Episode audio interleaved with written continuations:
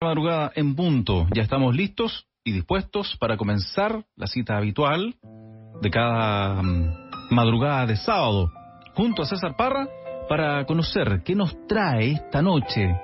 Fría noche, por cierto, con sus archivos. ¿Cómo estás, Tocayo? Así es, pues César Peña. Hola, hola, ¿cómo estás tú? Aquí un poco helada la noche, ¿qué crees que te diga? Está a diferencia de la otra... la helada. Sí, oye, a diferencia de las otras madrugadas que habíamos tenido noches casi veraniegas, ya volvió, parece, un poquito otoñal, no sé, bueno, primavera, como, como corresponde también se podría decir. Incluso se anticipaba alguna lluvia para esta noche, pero finalmente no, no pasó nada de aquello y solamente tenemos una noche fría, al menos acá en la capital, la zona central de nuestro país. Bueno, en realidad es lo normal, pues. Sí, pues, sí, pues, sí, es verdad. Ah. Sí, es verdad. o sea, los 27 grados en septiembre era lo No, estáis loco, estáis loco, sí, pues. Así que estamos, tal como tú dices, estamos lo normal. De hecho, para hoy día, 16 solamente de, máxima. Pero no es malo. Así es. Especialmente para disfrutar también de los archivos de César Parra. Efectivamente. Mira, hace una semana hablamos de lo que había sido el proyecto Manhattan. Sí, hace algún el, tiempo, el nacimiento de la, de la bomba atómica. Claro. Y también hablamos en otro capítulo de lo que fueron las consecuencias de ese lanzamiento Exacto. Obviamente en Hiroshima y Nagasaki. Y me puse a pensar, dije, ¿por qué no tocar otros temas también que tienen que ver con, con lo que fue la Segunda Guerra Mundial? De tanto en tanto, no todas las semanas. No, claro. Pero hay una, una, una batalla fundamental que es la famosa batalla de Stalingrado.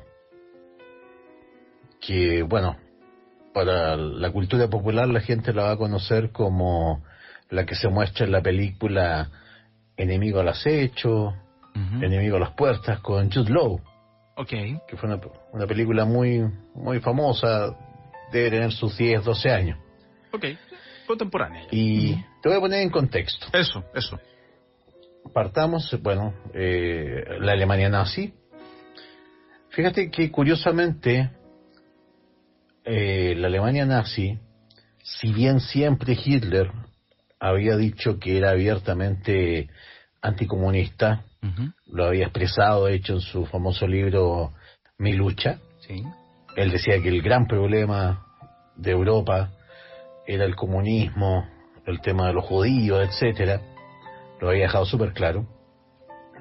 Y de hecho reprimía en Alemania fuertemente a sindicalistas que tuviesen esa orientación política, etcétera. Tú sabes que una de las primeras medidas de Hitler es proscribir los partidos políticos que no fueran el partido nazi. Mm. claro. Pero otra cosa es la política internacional.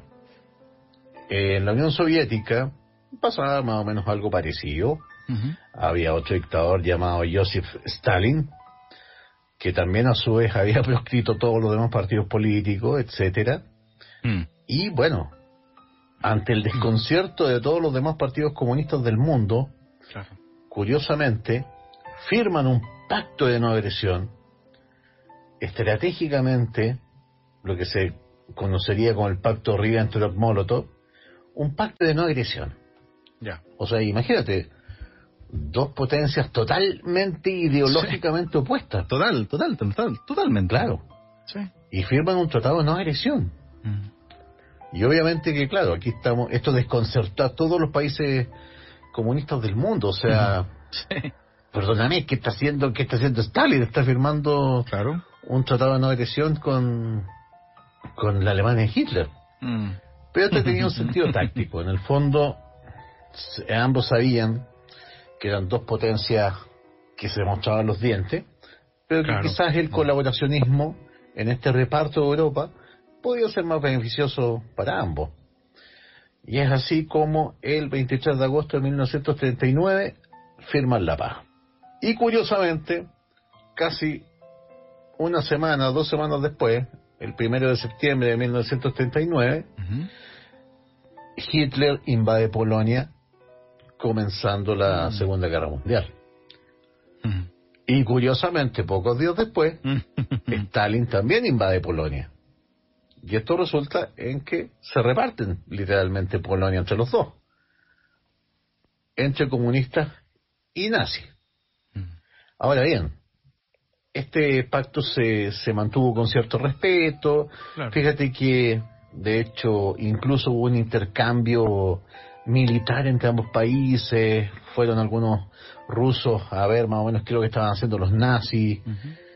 Eh, y también algunos nazis viajaron a la Unión Soviética, etcétera, a ver en qué estaban los rusos. Claro. Se mantuvo una colaboración velada, digamos que Stalin no agredió a Hitler, mientras Hitler tomaba Francia, etcétera, Bélgica, mientras se expandía por Europa. De hecho, hacia fines de 1941, la mayoría de Europa era una Europa nazi. El único bastión que se mantenía resistiendo con, en guerra declarada contra Hitler era la Inglaterra de Churchill. Exacto. Pero ahora bien, pasa lo siguiente, o sea, Hitler siempre a regañadiente aceptó este trato con Stalin y yo creo que era mutuo. Y surge una, una necesidad. Tú sabes que la maquinaria de guerra nazi era imparable, mm. pero tenía un pequeño problema. A ver. El petróleo. Ya, Tú no puedes mover tanques, no puedes mover aviones, no puedes mover camiones, logística, si es que no tienes el petróleo. Bueno, y probablemente ahí Hitler también buscó alguna suerte de alternativa tecnológica para eso también. O sea, por, los, por supuesto que hubo intento. Claro. Por supuesto que hubo intento. O sea, podríamos dedicar ocho... Claro, la tecnología ahí.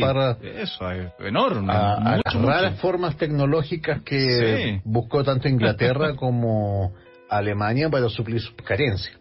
Pero finalmente lo que estaba más a mano era el petróleo del Cáucaso esta zona hacia el sur de la Unión Soviética. Y así como, de modo unilateral, mm. Hitler invade eh, en lo que se llamaría la operación Barbarroja, la Unión Soviética.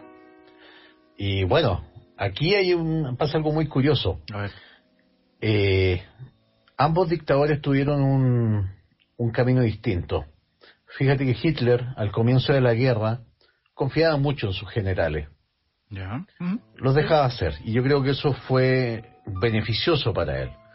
Porque finalmente los profesionales de la guerra sabían hacer la guerra. En cambio, Stalin era muy desconfiado de sus generales. Bueno, en realidad Stalin era un paranoico. Así que en el fondo decía, no, este me va a quedar hacer un golpe de Estado, así que mejor lo mando a Siberia. Ya, Desconfiaba mucho su general.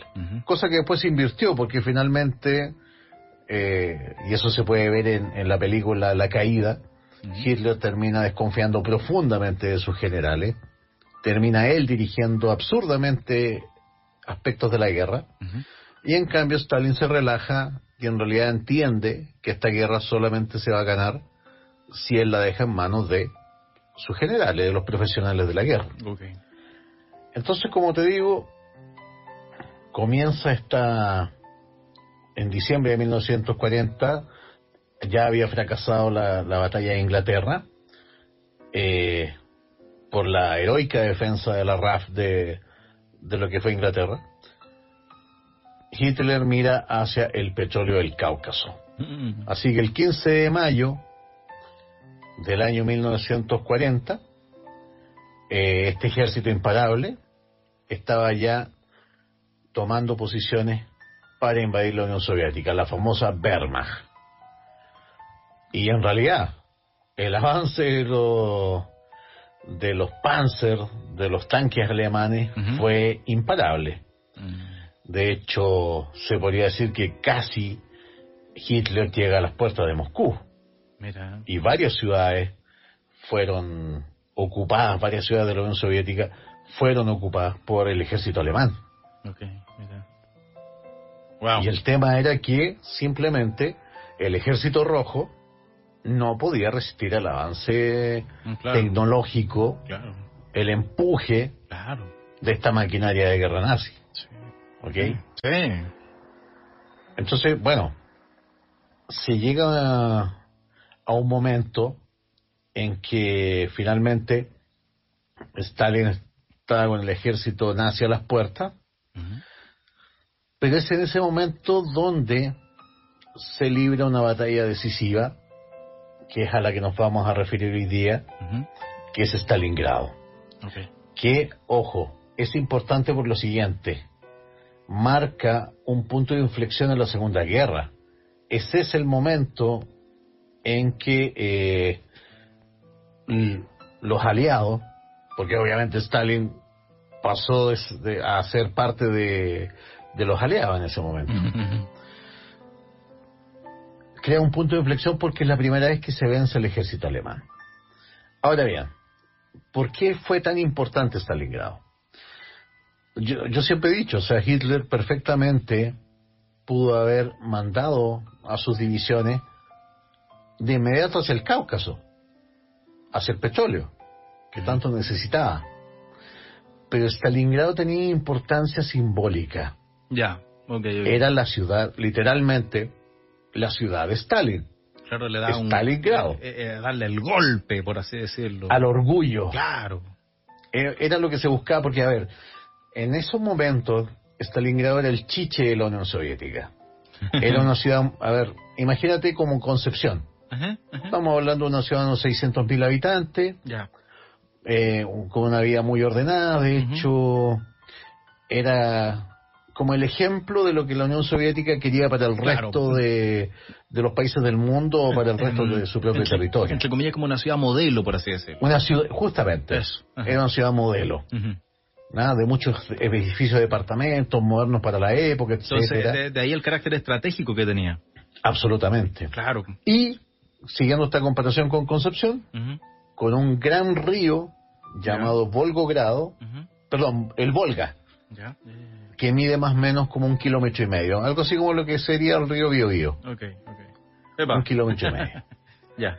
Entonces, eh, bueno, se designa a un general, que yo diría que, que fue una de las causas de la derrota. Ya el general von Paulus. ¿Quiénes son los contendientes aquí? El general von Paulus, del sexto ejército alemán, era un general, ¿cómo te lo digo? Un buen ejecutor, un general de escritorio, de esos que ascienden diciendo todo, sí, no, si en realidad usted tiene razón, Führer. Ya, ok, ok, ok. No era una estratega. Ya. No tenía calle, entre comillas, se podría decir. No, tenía calle, le faltaba calle. Ya, ya, ya. ¿Ok? Y por el lado de la Unión Soviética, el que va a destacar, eh, eh, por lo menos en la primera etapa de lo que es Stalingrado, es el general Chuikov. El general Chuikov eh, era el, el modelo del, del, general del Ejército Rojo. ¿En qué sentido? Él venía de una cuna muy pobre. Y se había destacado en la guerra primero contra los rusos blancos, la guerra civil de, la Unión Soviética, y ahí había ascendido hasta el rango de general. Okay. Entonces, eh, el verano de 1942 empieza lo que se llamaría una derivación de Barbarossa, que sería Operación Azul, Full Blau, que era este intento de tomar los pozos petrolíferos del Cáucaso. Okay. Como te digo, fue una torpeza, porque en realidad si Hitler no se hubiese enredado en esta guerra de orgullo eh, por el dominio de Stalingrado, simplemente hubiese pasado de largo, derecho al Cáucaso, habría tenido el petróleo que tanto buscaba. Qué loco, ¿ah? ¿eh? por así decirlo, un capricho fue lo que finalmente lo... Mm, le resultó mal, en vez de haber sido frío, por así decirlo, y, dedicarse, como tú bien dices, al objetivo militar, digámoslo, no sé, como, como, como, como debía haber sido correspondido. O sea, mi misión es tanto, necesito tal cosa, voy, a ataco esto, lo obtengo, listo, pero no. Me, digo, me doy el gustito, por así decirlo. Eh, justamente. Mm. Ahora bien, los problemas empiezan eh, Vamos primero por el lado soviético. Stalin da la famosa orden de ni un paso atrás. Porque él decía, Mira. chuta, hemos perdido ciudades importantes ya. Tuvimos a los nazis a las puertas de Moscú. No voy a dejar que esto se repita. Mira. Y fíjate que le da la orden a sus comisarios políticos de que se creen regimientos especiales para si algún soldado desertaba o retrocedía o incluso más si algún oficial ordenaba una retirada o retrocedía era fusilado en el acto. No, mentira, oye. Así va a ser. O sea, o moríais o te mataban los nazis o te matamos nosotros. O sea, me iba a morir sí o sí prácticamente. Claro. Así que en el fondo... Bueno, entre comillas, guerra. Lo peor de la humanidad. Y lo otro, hasta ese momento, el comunismo, que venía desde la Unión Soviética, pugnaba por una especie de internacionalismo. A lo que voy es, no importan las fronteras del mundo, lo importante son los obreros del mundo. Ah, obreros del mundo unidos. Mira, Y cambia ese discurso en Stalingrado por la defensa de la madre patria. La defensa de la madre Rusia. La madre Rusia, ese concepto. Claro. Sí, okay, okay, Entonces, por eso te digo, hay una contradicción, porque ahí es donde muere el internacionalismo del Partido Comunista Soviético. Y se reaviva este concepto de la madre patria, de los grandes héroes patrios de Rusia, mm. etcétera. Se rememora lo que serían en su momento las batallas que se sostuvieron contra Napoleón, qué sé yo, etcétera. Se reavivan todos esos héroes que hasta ese momento estaban olvidados. Sí, porque era la cosa era el pueblo, los trabajadores. Era claro, el internacionalismo de eh, la clase obrera. Eso, sí, pues. Pero como te digo, perdón, me está encendiendo un cigarro. Sí, esto no puede ser más el living, ¿eh? Genial. Yo estoy con un café acá, tranquilo. Sí. Oh, maravilloso. Buena conversa. Bueno, tú, tú te estás con ventana y yo la ventana me da al edificio, así que no veo nada. claro. Entonces, como te decía, eh, eso por el lado de los soviéticos. La doctrina de Stalin de ni un paso atrás.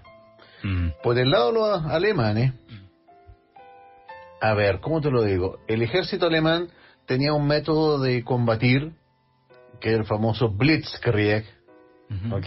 Mm. Que era básicamente, a ver, ¿qué vamos a hacer con Bélgica? Primero, arrasamos con la Luftwaffe, con la aviación, bombardeamos todo, objetivos militares, civiles, nos da lo mismo, y después lanzamos los tanques apoyando la infantería sobre esta tierra arrasada. Oye, que hay una, un, paréntesis muy cortito. ¿Te das cuenta lo, lo brutal por los dos lados? Lo siento decía, atacamos todo, no nos importa, civiles, militares. Por el otro lado, lo que hablabas recién de eh, pelear hasta la muerte, si no me matan en alemán, me mata a mi mismo bando wow, la presión pues. para, para esos soldados, ponte tú, lo que, los que finalmente están ahí, lo que, que la, tropa, como se, se, le llama, la presión de mañana vamos a la batalla y wow, la presión con la cual dormían, no sé, a la cual iban eh, eh, marchando para llegar eh, al, al, campo de batalla. Wow, así es. Mm, uno trata un, por un segundo tal vez ponerse en, lo, en, en, los zapatos de, de, de todos esos jóvenes también que no sé, murieron simplemente y quizá a nadie le importó nomás, murió nomás. Claro. Qué loco, oye. Entonces, bueno, eso es lo que diferencia la Segunda Guerra Mundial de todas las demás guerras. O sea, ahí comienza el concepto de crímenes contra la humanidad. Claro, claro. Y yo te digo, de ambos bandos. Mm. O sea, Eso, de ambos bandos. a diferencia incluso de la brutalidad de la Primera Guerra Mundial, que también fue brutal. sí, sí. sí no se tocaba a la población civil, o muy pocas veces se agredió a la población civil. Claro, claro. Pero aquí era una guerra de arrasarlo todo. Mm. Que, bueno, en realidad había empezado unos años antes de lo que había sido la guerra civil española. Mm. Por primera vez se, bombardearon pueblos mm. con, gente que no tenía nada que ver con la guerra. Bueno. entonces, como te decía, ese es el esquema de guerra alemán bombardeadas eh, y después avanzaba la maquinaria de guerra apoyando la infantería. Pero este esquema no resultaba en Stalingrado. Po. ¿Por qué? Porque, bueno, de hecho se hizo. A todo esto, ojo, ¿ah? se me olvidó comentarte un dato sobre importante. A ver. Esto no es como, eh, a ver, no es como decir alemanes contra soviéticos, no es tan sencillo. Ok. Tampoco eso es tan sencillo. Porque, por ejemplo, hay regiones de la Unión Soviética, como Ucrania, ¿Ya? que recibieron a los nazis como libertadores. Mira. O sea, uff, al fin nos van a zafar del comunismo, weón. Mira. Mira. Claro. O sea, nadie puede desconocer que hubo regiones de la Unión Soviética que recibieron a la Wehrmacht como libertadores. Mira. Y muchos se entregaron sin pelear. No, ok, te, te, sigo, te sigo. O sea, por fin, Stalin y no sé me quedo con Hitler. Claro, claro. Eso, eso, por fin nos van a sacar de esta. Bueno, tú claro, no es todo tan en blanco y negro. Y a su vez, por el lado de los nazis, lucharon también en Stalingrado italianos por los nazis, húngaros por los nazis, rumanos y croatas. Ok, mira. mira. Así que también no es tan... claro, no como decirlo, tan blanco y negro. Exacto, no es tan blanco y negro. O sea, había países... Hay matices. Que se habían plegado fácilmente al Tercer Reich, como Rumania. Y que estaban peleando también ahí en el lugar. Mm. Ahora bien, como te decía, ¿cuál fue el problema en Stalingrado? Llega la Wehrmacht y arrasan con la ciudad. O sea, perdón, la, la Luftwaffe. Llega la aviación alemana y arrasa Stalingrado. Deja una ciudad en ruinas. De hecho, se calcula... Qué brutal, oye. Que la cantidad de muertes de civiles, porque a todo esto la orden de Stalin era nadie sale de Stalingrado. Ningún civil sale de Stalingrado. Oye, qué loco. Mueren 30.000 personas en el bombardeo de, de, de, los, de la aviación alemana. Y ojo, ¿ah? te digo que estos crímenes fueron de ambos bandos, o sea, ya casi al término de la Segunda Guerra Mundial, Inglaterra, más por mm. desquite que por otra cosa, eh, bombardea una ciudad hermosísima como era Dresden, en Alemania, por un tema no estratégico y bombardean a la población civil y ahí se cuentan 25.000 muertos. Oye, en su mayoría. Me acordaba, lo, bueno, también un poquito para apoyar lo que hablábamos un rato, la brutalidad de, la guerra, me hiciste recordar cuando, eh, por lo de la bomba atómica, un general ahí decide no atacar una Kioto, me parece que era la ciudad, porque había pasado las vacaciones ahí. o sea, wow, claro, en ese momento en que deciden qué ciudad atacar, ni siquiera atacar, qué ciudad destruir. Y es como, no, porque me caen bien, no por...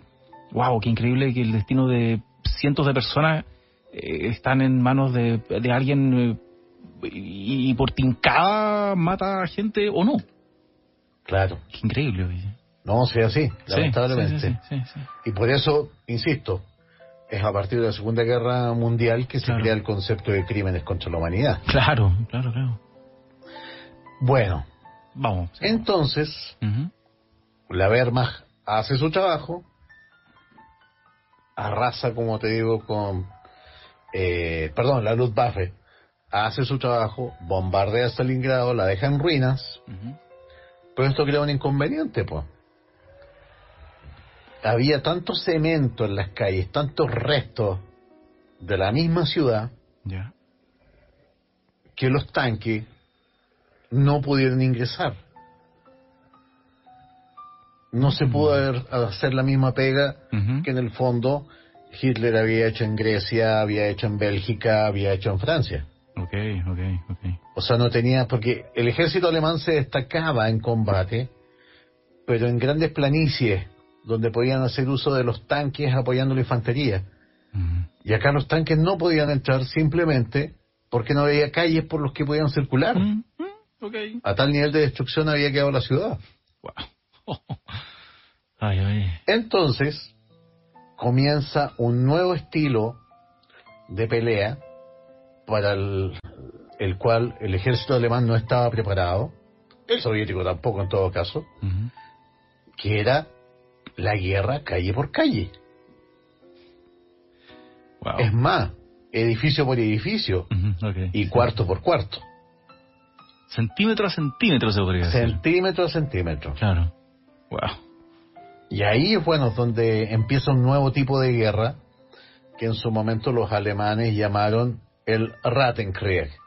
Igual, la guerra de ratas igual me, me, como te digo, trato de ponerme en el, eh, uno trata de ponerse en el zapato de las personas que estaban ahí, ya te hablaba recién de los soldados, ahora lo que tú dices, que iban centímetro a centímetro, casa por casa, se podría decir, ya me imagino acá, no sé, pues, los auditores tal vez en sus hogares, eh, uno en su casa, en su hogar, y escuchando bombardeos, escuchando detonaciones, explosiones, gritos, no sé, metralla ya, y en qué momento van a llegar y me van a botar la puerta y me van a matar, o sea, no sé, van a, van a entrar a invadirme.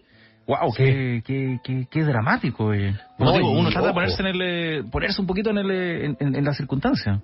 Y estamos hablando, acuérdate de lo que yo te había dicho, Stalin decía, nadie se mueve. Claro, Es decir, cada mujer, cada niño, mm, sí, habitante de Stalingrado, pasaba a ser un combatiente. Claro.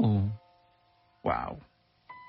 Increíble. Bueno, como digo entonces, así estaban las cosas. Sí, sí, sí empieza este combate urbano. ¿Cuál es el objetivo del ejército alemán?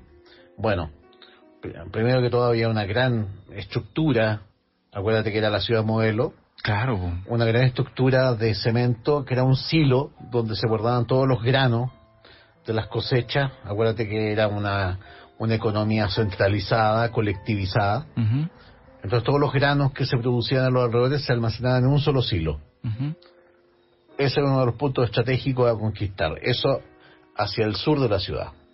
Y hacia el norte tienes tres fábricas que son importantísimas, de armamento, de tanque. Una es la famosa fábrica de tractores, tienes eh, la fábrica Octubre Rojo y tienes la fábrica eh, Barricada. ¿Ok? Esos son como los puntos estratégicos a tomar de la ciudad. Claro. De hecho, es más, con el empuje de los alemanes, ellos finalmente llegan al río Volga. Ya. Pero el tema es que una, a ver, no había nadie, no había un alcalde que te dijera así, ¿sabe qué? Usted ganó, tome aquí, le, le paso las llaves de la ciudad, qué sé yo. Claro. Le entrego la rendición de la ciudad. No había nadie. No, pues. Tenía, o sea, podía plantar la bandera nazi, Mm. pero no había nadie ante quien rendir la ciudad. Mm. Porque estaban todos escondidos preparando el contraataque. Sí. Y es ahí donde empiezan a tomar importancia otro tipo de armamento. Primero que todo, empiezan a ser vitales para ambos bandos, especialmente para el soviético, los francotiradores. Ya, ok, ok. O sea, esta va a ser una guerra, una batalla totalmente distinta de francotiradores. Entonces, y, además tienes una ciudad en ruina. Sí. Dígase, mm. tienes un montón de lugares donde esconderte, tienes un montón de lugares desde donde disparar. Mm. Y para eso los alemanes no estaban preparados. Mm. Y ahí es donde se van a distinguir figuras, ojo, mujeres y hombres que por su buena puntería eh, están ubicados en un punto estratégico. ¿Cuál va a ser el más famoso de ellos? Nievipo. Vasily Zaitsev. Vasily Zaitsev fue un francotirador soviético que tuvo un récord de matar a 142 alemanes.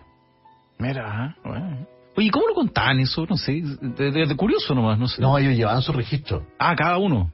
Es claro. Ah, ya. No, y Vasily Saizev era choro, po. Ya. O sea, en el sentido de que incluso más le dieron por sus mm. servicios distinguidos. Mm. A ver, Vasily Saizev, y eso se muestra muy bien en la película Enemigo a las puertas, Enemigo a las hecho, eh, se transforma en un héroe de la resistencia. Ya. O sea, en un momento cuando te estaban empujando a pelear, cuando no había motivación para pelear, mm. excepto que te iban a matar si es que retrocedías, mm. aparece dentro de la propaganda soviética este Vasily Zaisev, el héroe del pueblo, que con un simple rifle mm. eh, está matando a 142 nazis. Mm. Ahora bien, incluso más, se comenta que a Vasily Zaitsev le dan un rifle de mejor calidad con una mira telescópica. Ya. Y él dice, no, yo, no, sáquenme esta tontera, yo... ¿Con el mío no? Yo con mi rifle sin mira apunto mejor, créanme. Wow. A lo más, ya la mira si es que hay que cortar un cable telefónico o algo así, ya ahí pásenme, pásenme la mira. Oye, ¿y él, él, él era soldado? ¿Era nada? No sé. O sea, era parte de la leva que militar que se había hecho, pero no era... No era soldado profesional, por así decirlo. No era un militar profesional. Ya, ok, ok, ok. De hecho, Vasily Zaitsev, después de la Segunda Guerra Mundial, pasó a dirigir una fábrica de máquinas de coser. Mira. Mira. Para que veáis cómo son las cosas. Para que, tal cual, tú lo has dicho. Ya, lo otro, que también fue importante, de hecho, y esto también los alemanes tuvieron que ir modificando su comportamiento durante el combate, ellos se dieron cuenta de dos cosas. Primero, que las armas que llevaban se congelaban. No es lo mismo pelear en la primavera francesa que en el invierno ruso. Entonces, ¿qué es lo que hacen? Ponte tú, empiezan a, a envolverlo, dígase, los disparadores de sus fusiles, etcétera, con lana, con paños, para que no se congelen. Okay, Primera cosa. Sí, sí, sí. Lo segundo, fíjate lo que empezó a ser un arma muy apreciada. Tú sabes que parte del, del ajuar de todo soldado que se respete es una pala, la pala. Esta pequeña palita con la cual tú puedes excavar una palita, trinchera. Palita campaña, por así decirlo. La pala de campaña. Sí, sí, y es más, te lo voy a decir como ellos mismos lo decían. La pala es tu mejor amiga. Mira. Te sirve para excavar la trinchera. Ya. Te sirve para excavar en la paja el lugar donde vas a dormir. Ya. Me tinca que viene algo malo. Sí. Mm. Y es mucho más eficaz si tienes un soldado enfrente que le des con la pala debajo de la barbilla oh. o en el costado derecho que una bayoneta. Incluso más, ellos decían, si tú eliges la bayoneta, lo más probable es que sí, se la puedes clavar a tu enemigo, pero tu enemigo ya te va a haber cortado la cabeza con la pala. Mm, Así que se optó por la pala wow. Como un mecanismo más eficaz de combate cuerpo a cuerpo comillas, arma perfecta, porque servía para muchas cosas aparte, o herramienta perfecta, no sé. De hecho, es más, los soldados alemanes van a empezar a recoger muchas armas soviéticas y a pelear con armas soviéticas. Mm. Incluso se va a ver armas soviéticas después de la derrota del ejército nazi en Stalingrado, mm. porque eran armas que no se trababan, con menos piezas y mm. más resistentes a las condiciones climáticas. Y la pala rusa de combate, o sea, perdón, de, de, la Juar, era mucho más apreciada que la pala alemana que se, arma al primer descabezamiento. Mira, ya, ok, ok, ok. Mira. Ahora bien. qué brutal igual. Brutal, ¿qué crees que te diga? Igual brutal. Claro. Sí. Entonces, como te digo, durante los meses de agosto, septiembre, noviembre, incluso, esto va a ser un eterno ir y venir. Dígase, en el fondo, se, ya, iban los nazis, por el silo de trigo. Sí. Había, qué sé yo, 40 soldados soviéticos dentro del silo de trigo. Eh, la lógica del ejército soviético había cambiado. Efectivamente, no sé si por el miedo a que los mataran, no sé si por el ejemplo de Vasily Zaitsev, o efectivamente porque habían integrado este nuevo discurso de la madre patria, efectivamente resistieron con mucho valor. De hecho, un soldado alemán comenta, eh, en el primer intento de tomar el silo de Stalingrado, que eh, literalmente decía, preferiría enfrentarme a demonios del infierno mm. que volver a pelear contra soviéticos en el cielo de Stalingrado. Mm, mira. O sea, lo defendieron hasta la muerte. Mm. Ahora bien, eh, obviamente, ¿qué pasaba así? Y mientras tanto en Berlín, eso, claro. ¿qué estaba pasando? Bueno, Hitler, exasperado, decía, ¿por qué se demoran tanto con Stalingrado? O sea, Stalingrado es una anécdota. Yo creo que mm. lleguemos luego al Cáucaso. ¿Puede, por favor, general von Paulus, terminar luego con Stalingrado?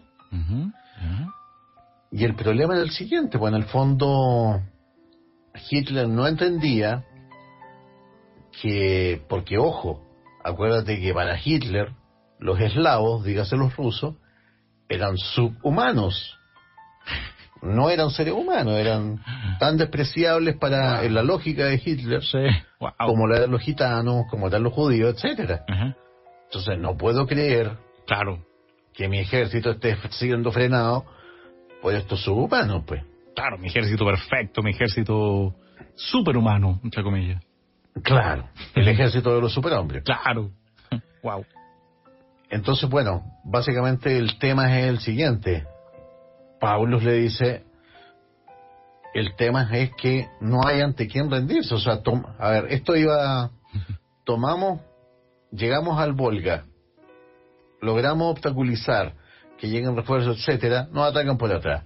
Retrocedemos, desembarcan en el Volga, nos atacan desde adelante.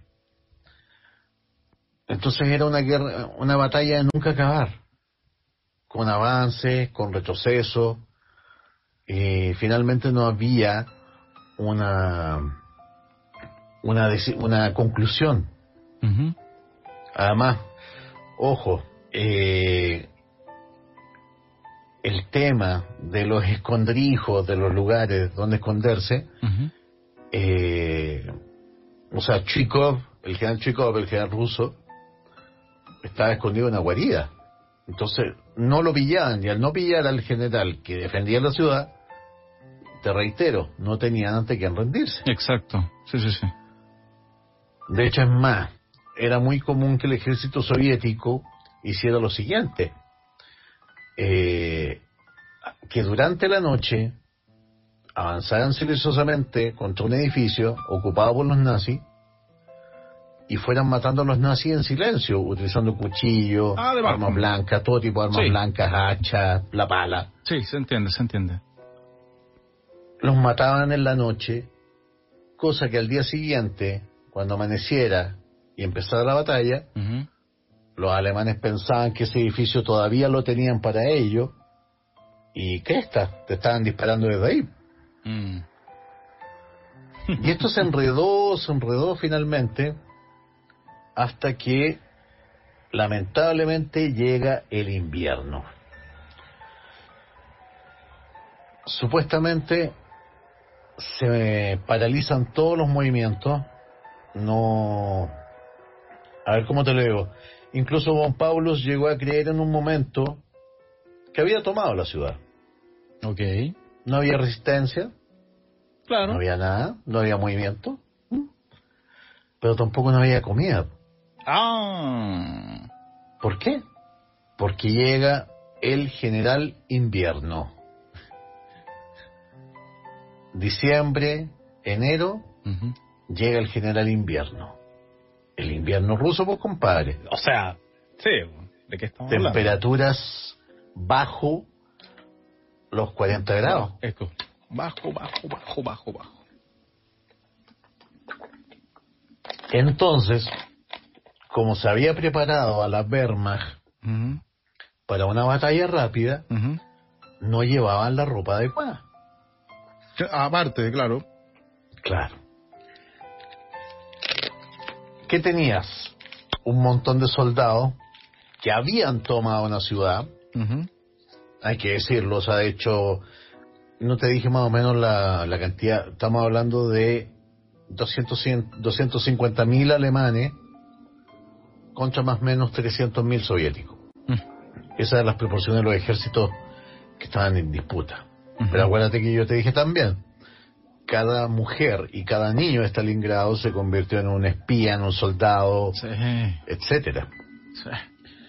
Entonces, bueno, en un momento Von Paulus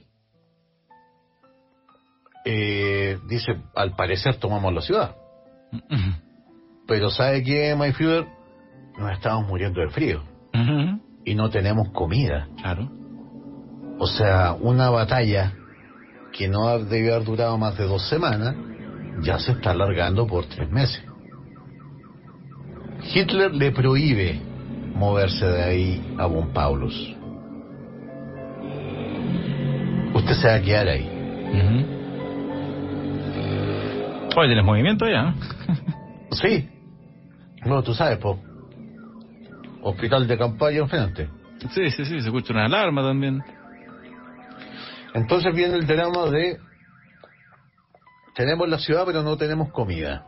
Claro, terrible. A todo esto, ojo.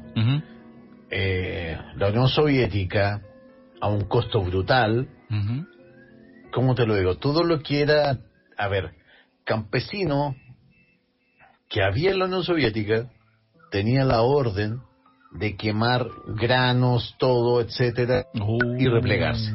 Ya. Es decir, que los alemanes se quedaran con el terreno que quisieran,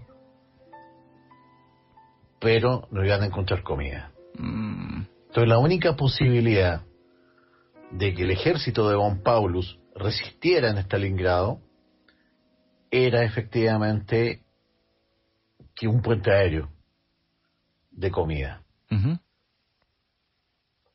Ahora bien, el tema es que a esas alturas ya Hitler no tenía ni el petróleo ni la capacidad industrial para un puente aéreo. O sea, el ejército, un ejército de 250.000 soldados, para que tenga sus tres raciones de comida al día, involucra que tienes que enviar por lo menos 200 toneladas de eh, comida eh, al día. Mm. Entonces, ¿qué es lo que pasa? Hermann Goering, que era como el segundo de Hitler, de hecho era el, sucesor de Hitler, y que estaba a cargo de, de la aviación alemana, había sufrido una serie de reveses, entre ellos el que te dije de la famosa batalla en Inglaterra, donde finalmente la Real Fuerza Aérea le había dado paliza a la Luftwaffe. Claro. Entonces, para resarcirse ante Hitler, Hermann Goering le dice, My Führer, yo puedo hacer ese puente aéreo. Pero no estaba en capacidad logística de hacerlo. Pero ¿qué es lo que pasa? Estamos en un momento en que Hitler empieza a desconfiar de sus generales y empieza a creer en cualquiera que le echa. Y es el, el problema con todos los dictadores finalmente. Que empiezan a, escuchar al que le habla más bonito al oído. Claro, y también lo otro que decís tú, pues, se empiezan a perseguir en buen chileno, de todos. Claro. Mm. Entonces Hitler le dice a Goering, te creo, dale con el puente aéreo. Y Hermann Goering, en vez de entregar 200 toneladas de comida al día, entrega solamente 6. Ya. O sea, ¿qué es lo que tienes ahí? A todo el sexto ejército alemán muriéndose. Claro, claro. Y muriéndose de frío. Qué peor, en serio.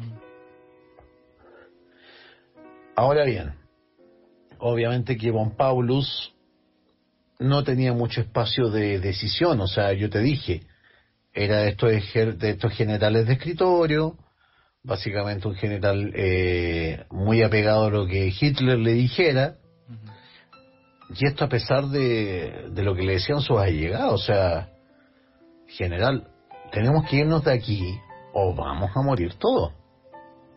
A todo esto ya es para, diciembre, eh, tenéis que pensar que que se estaban muriendo un C 1.200 soldados alemanes al día de frío y hambre. En una ciudad donde supuestamente habían triunfado. Claro. Ahora bien, Chuikov había cumplido su misión a cabalidad.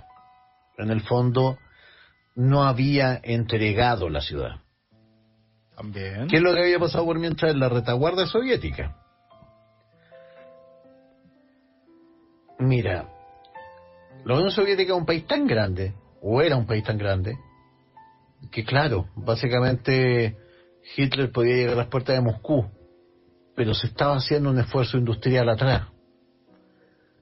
Entonces empiezan a producir como locos una serie de aviones, tanques, etcétera, a sangre, sudor y lágrimas. Y aparecen los famosos tanques soviéticos, bueno, en realidad ya existían, pero empiezan a producirse en masa. Un tanque mucho más fácil de usar, mucho más sencillo y que será legendario, que es el T-34. Mucho más eficaz, incluso más. Un tanque diseñado para la nieve, con las orugas mucho más amplias que los Panzer alemanes. Entonces, mientras Paulus pasa hambre y frío disfrutando su victoria en Stalingrado, los rusos empiezan a movilizarse.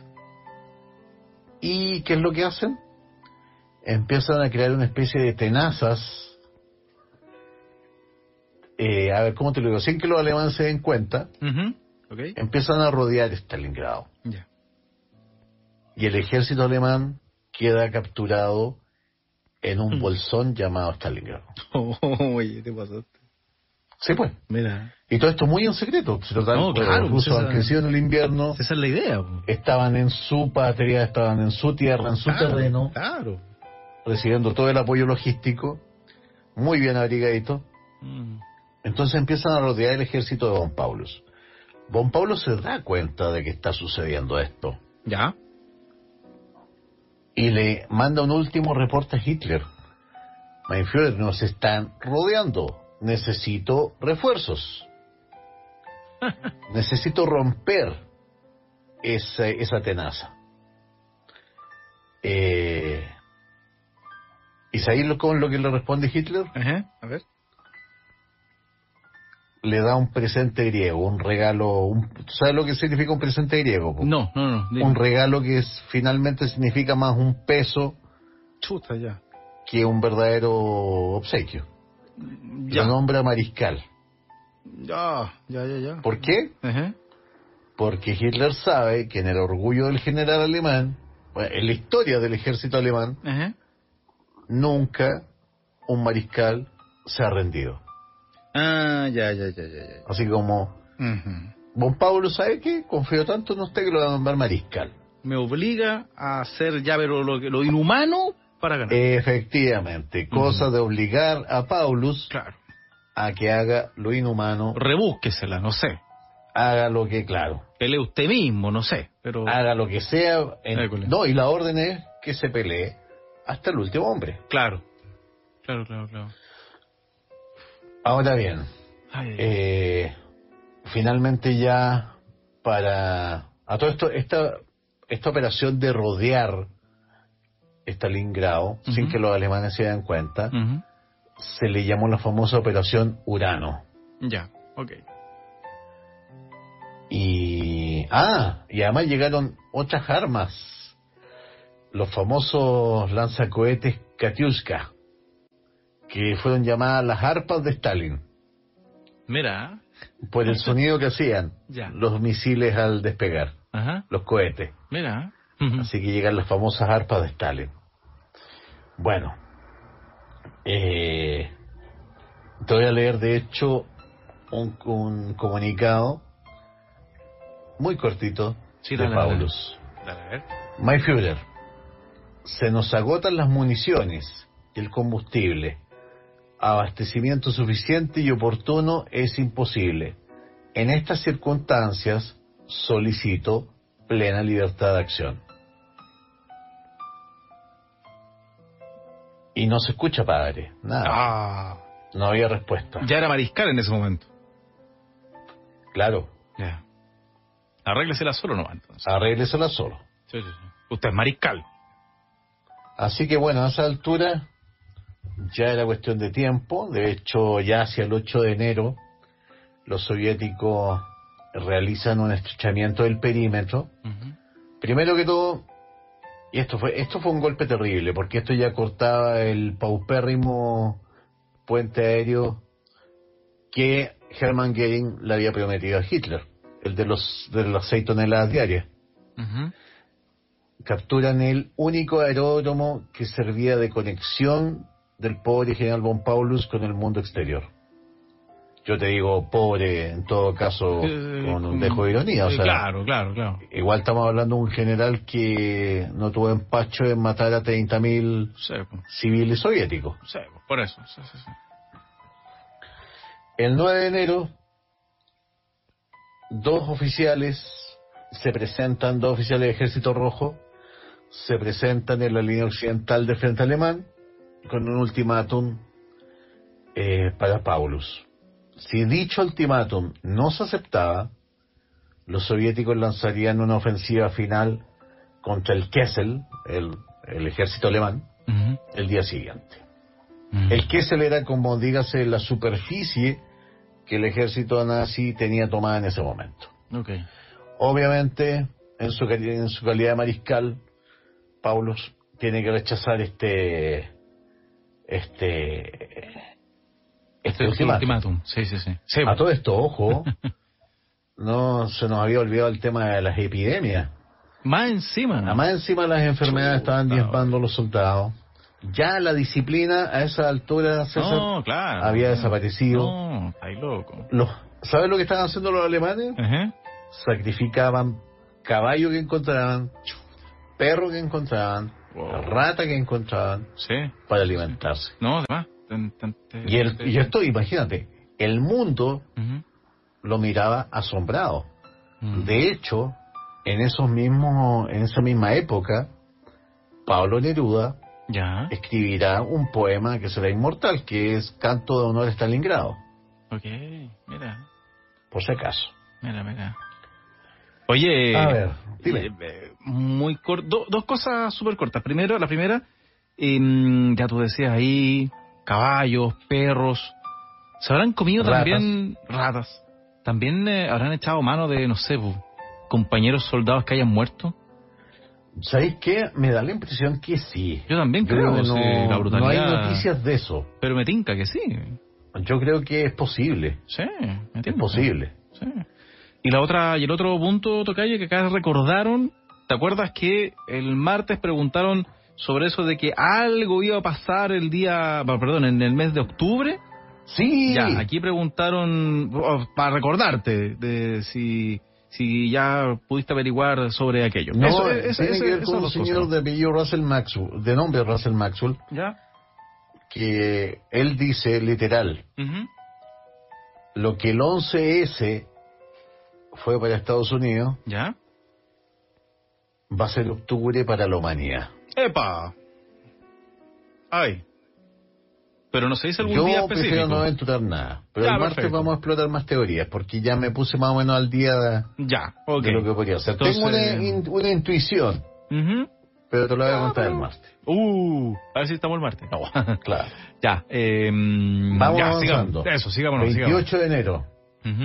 Invierno ruso en pleno. Paulus traslada su cuartel general hacia los sótanos del Univermark. Y ahí también se asignan 3.000 soldados de diversa consideración, enfermos de tifo, paratifo, disentería, etcétera. ¿Sabéis lo que se está haciendo ya con los casos más graves? A ver. Los colocan afuera para que murieran de frío mejor. Wow. Wow. ¿Ah? Y ahí está. Ah, perdón, es el 30 de enero que es promovido a mariscal de campo. Ok. Paulus. ¿Ah? Porque ningún mariscal de campo había sido capturado hasta ese entonces. Ok. En el fondo lo que estaban diciendo a Paulus era, usted se suicida, pero no son chega.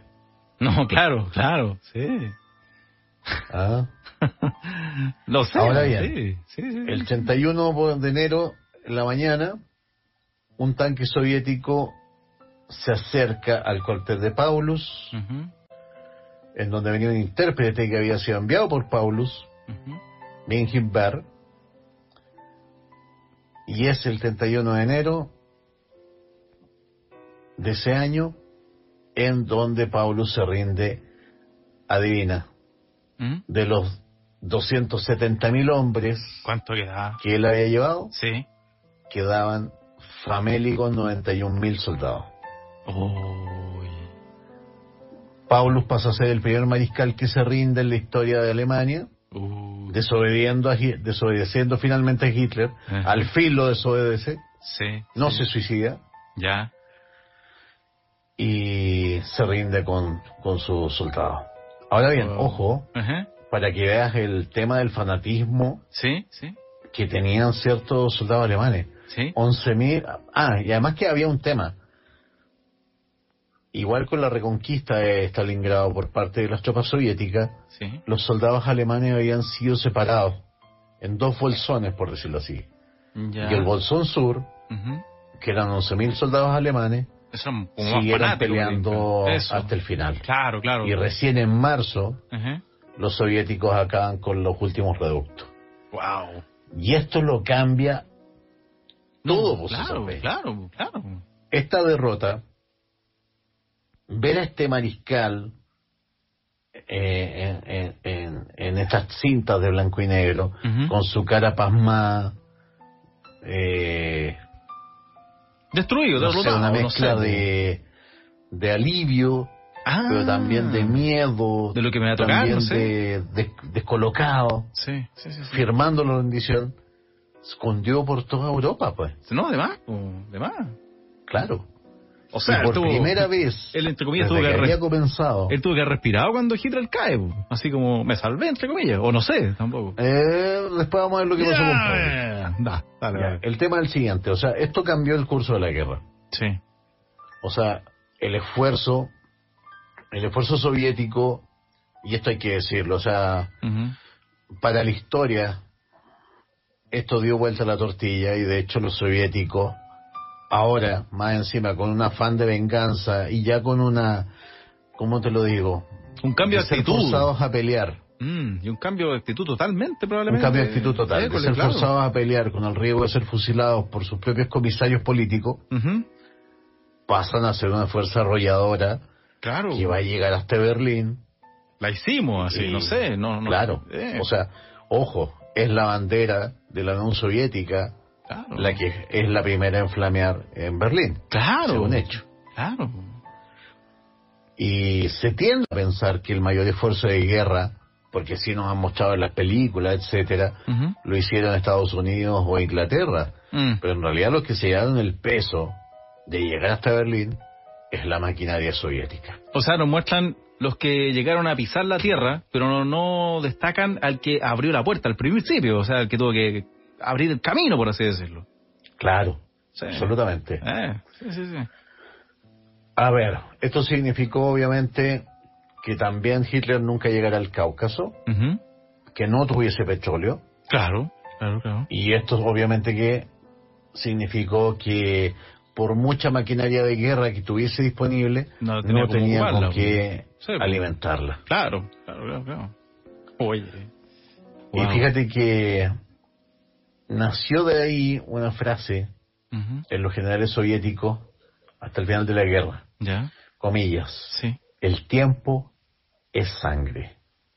Oh. No puedes perder tiempo Mm.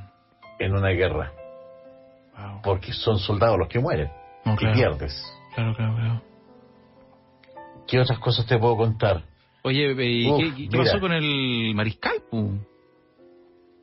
Ah, bueno, lamentablemente. Paulus sobrevivió a la guerra Sí, ok. y tuvo la suerte de volver a Alemania. Alemania en 1952, Ya. casi de años después. Eh. Pero en la zona, acuérdate que después de la Segunda Guerra queda Alemania Occidental y Oriental. Él Ujú. quedó en la- viviendo en la parte oriental. Ya. Eh, bueno, Zhukov, el Jan Zhukov ruso, Que había sido el responsable de la operación Urano, de este envolvimiento, obviamente reclamó para sí el éxito de Stalingrado, pero obviamente todos los créditos fueron para Chikov. Yo invito a la gente que busque imágenes de Vasily Chuikov. Y eh, era un tipo desgreñado, despeinado. Pero lo veí y es un soldado. Ya. A toda línea, sí. Ok, O sea, no, este, ok. este tipo no nació para otra cosa. La pará, ¿cómo se dice? La par- claro, tiene la par- Además que era muy querido por sus tropas. Ah, mira. Porque el tipo, si bien era intransigente, Ajá. pero era el que pasaba un soldado como está usted, etcétera, comía el mismo rancho que los soldados, Ah, no hacía distingo, etcétera. Ya, ya. Comía, si, si había que comer carne de caballo también, él comía carne de caballo. Ya, ya, ya, ya. Estaba con la tropa, como se dice. No tenía un, eso, no tenía un medio distinto. Ya, ya, ya. Bueno, y como te digo, obviamente esto significó un cambio de actitud. Si no es por Stalingrado, Stalingrado es uno de esos hechos de que habría cambiado el curso de la humanidad. Mm. Si Stalingrado hubiese caído, lo más Mm. probable es que el poder de Hitler se hubiese acrecentado. Qué loco, eh.